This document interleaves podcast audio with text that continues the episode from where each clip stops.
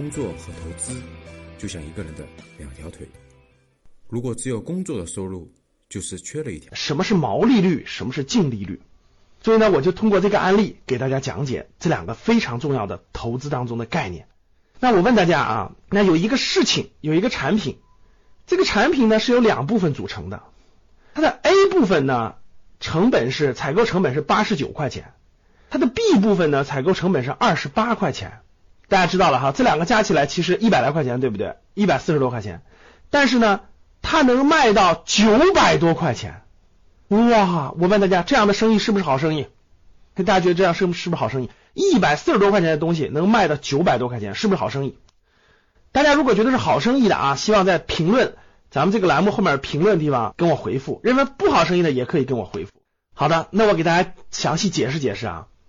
我说的这家上这个新股啊，准备上市的公司呢，叫博士眼镜啊。我相信我一提大家就明白了，很多人也听过这个品牌啊。眼镜行业有很多公司，比如说咱们都知道有个嗯台湾过来的宝岛眼镜，对吧？北京这边有光明眼镜，博士眼镜也是个挺大的品牌，总部在深圳。那现在这个公司呢，准备上市，发了招股说明书啊。当我看完以后，我首先第一个震惊就这个地方，大家知道那个眼镜的这个眼镜的镜架，就是咱们那个眼镜啊戴的眼镜的镜架。的镜的成本大家知道多少钱吗？是八十九块钱。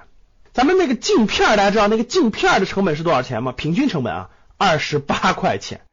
哇，各位，这就是一个上市公司和一个不上市公司的这个对咱们普通投资人来说的好处。它上市，它就得必须公布它的商业秘密，或叫商业模式加商业秘密。所以我们通过这些招股说明书，就可以学到非常多的商业秘密和商业模式。所以以后呢，这也是我给大家。挖掘商业知识的一个重点领域啊！大家看这儿，那它分别卖多少钱呢？各位，这个镜架就是八十九块钱的成本呢，卖平均卖四百三十四块钱。那个二十八块钱的镜片卖多少钱呢？卖二百四十一，大家懂了？平均啊，所以加起来哇，一百四十五的东西卖九百多，是不是好好的生意？是不是？哇，好大的利润，对吧？我相信大家也都听说过，感觉眼镜的利润很高，但是咱真不知道这么高，是吧？首先第一觉得哇，这生意好好呀，我也很想做，是不是？所以大家想做生想做眼镜生意的，这这评论地方给我打个一哈。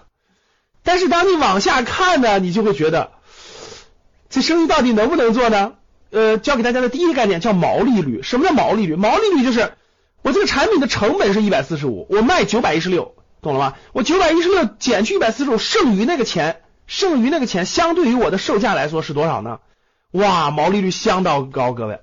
这个博士眼镜公布的毛利润基本上是在百分之八十五左右，各位，就是百分之八十五的毛利润，大家懂了吧？举个例子，卖一百块钱的东西有八十五块钱是是毛利润，哇，那这就是毛利率，大家懂了吧？就是毛利润，哇，大家都想做是不是？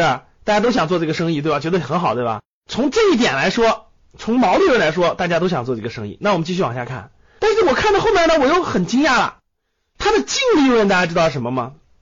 就是九百多块钱减去那个是是不是毛利润对？但是它的净利润非常之低，低到什么地步呢？我给大家举个例子啊，二零一六年这个博士眼镜的这个这个这个营业额是四点一五个亿，各位，营业额四点一五个亿，挺高的了啊。但是大家知道它的净利润才有多少钱吗？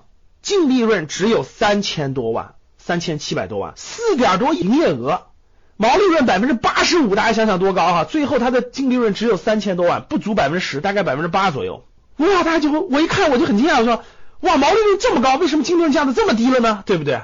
其实呢，这就是我们引出的，教给大家毛利润和教给大家净利润，那中间那些利润被谁吃走了呢？其实大家稍微静下心来一想就能明白了，它利润被谁吃走了？各位，利润被房租、验光、人工成本等等吃掉了，特别是房租。大家知道，博士眼镜的零售模式是开店，对吧？开店零售的模式，开店零售的这个模式，巨大的成本就是房屋租金。所以大家能穿插一句，大家能不能投资商铺了呢？在未来以后课程当中给大家详细讲解。那大家看这个博士眼镜的门店，门店这个租金啊相当高。我看了一下他这个招股说明书的数据，各位啊，光这个门店的租金一年的租金就一点一几个亿，就相当于一点二个亿。大家知道，你营业额才四个亿，一点二个亿交了房租了，恐怖不恐怖，各位？一点二交房租了，占到你的营业额的百分之三十，然后还有人工成本，还有提成，又占到了百分之四十，大家明白了吧？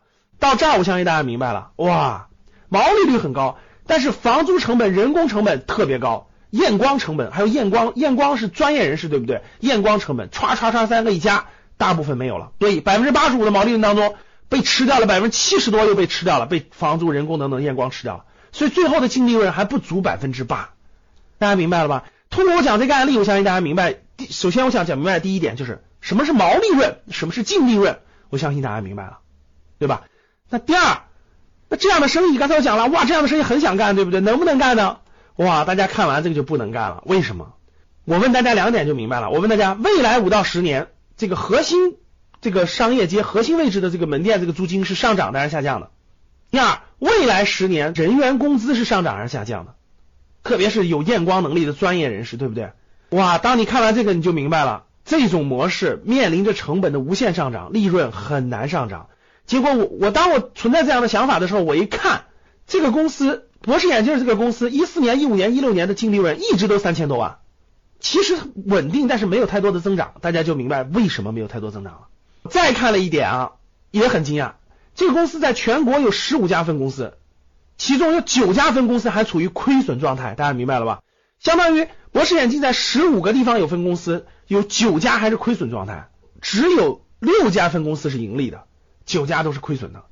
所以我相信大家就明白了，这个这个公这这种生意模式，你还会去做吗？好的，我今天通过讲解一个新股的招股说明书，给大家讲解了什么是毛利润，什么是净利润，这个大家也明白了什么样的模式是不能碰的。好，最后我跟大家互动一个问题，我问大家，你平常所能接触到的什么行业，特别跟这跟博士这个眼镜是一样的，就是毛利润特别高，净利润比较低。我做个选择题吧，好不好？A 互联网，B 旅游，C 餐饮，哪个行业跟博士眼镜这种模式很接近？请大家在评论当中回复。好了，好了，今天的节目就到这里吧。如果你想系统学习财商知识，提升自己的理财能力，领取免费学习的课件，请添加格局班主任的微信。看这儿。大家加一下何老师的微信，微信号是五幺五八八六六二幺。我们下期见。